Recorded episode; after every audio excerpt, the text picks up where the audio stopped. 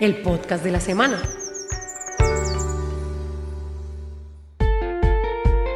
Muchos cuerpos de agua son contaminados por la inadecuada disposición final que se les da a sustancias como el aceite. Dado esto, la CBC y el Comité de Recursos Naturales del Cremal en Dagua realizan un trabajo de sensibilización con actores sociales del corregimiento con el propósito de familiarizarse en la recolección del aceite usado. Steven Garnica, profesional universitario de la CBC Regional Pacífico Este, comenta. Se realizó un proceso de capacitación para conocer la importancia de gestionar adecuadamente este residuo y cuáles eran sus impactos y cómo se podía mejorar. Entonces, digamos, se enseñó todo el tema de la transformación de este aceite en biocombustibles y ya con esas capacitaciones previas, digamos, desde el Comité de Recursos Naturales del Queremal, se optó por dejar un punto de recolección en el acueducto y es donde la comunidad ha venido eh, depositando pues este residuo en unas botellas con unos kits que entregó la CBC. Las personas que depositan los aceites en el punto ecológico ubicado en las oficinas del acueducto deben llevar el líquido en un envase plástico o de vidrio. Vale recordar que solo se está recibiendo aceite de origen vegetal o animal que se utiliza para la cocción de alimentos. Eduard Steven Zúñiga, integrante del Comité de Recursos Naturales del Cremal, señala. La población objeto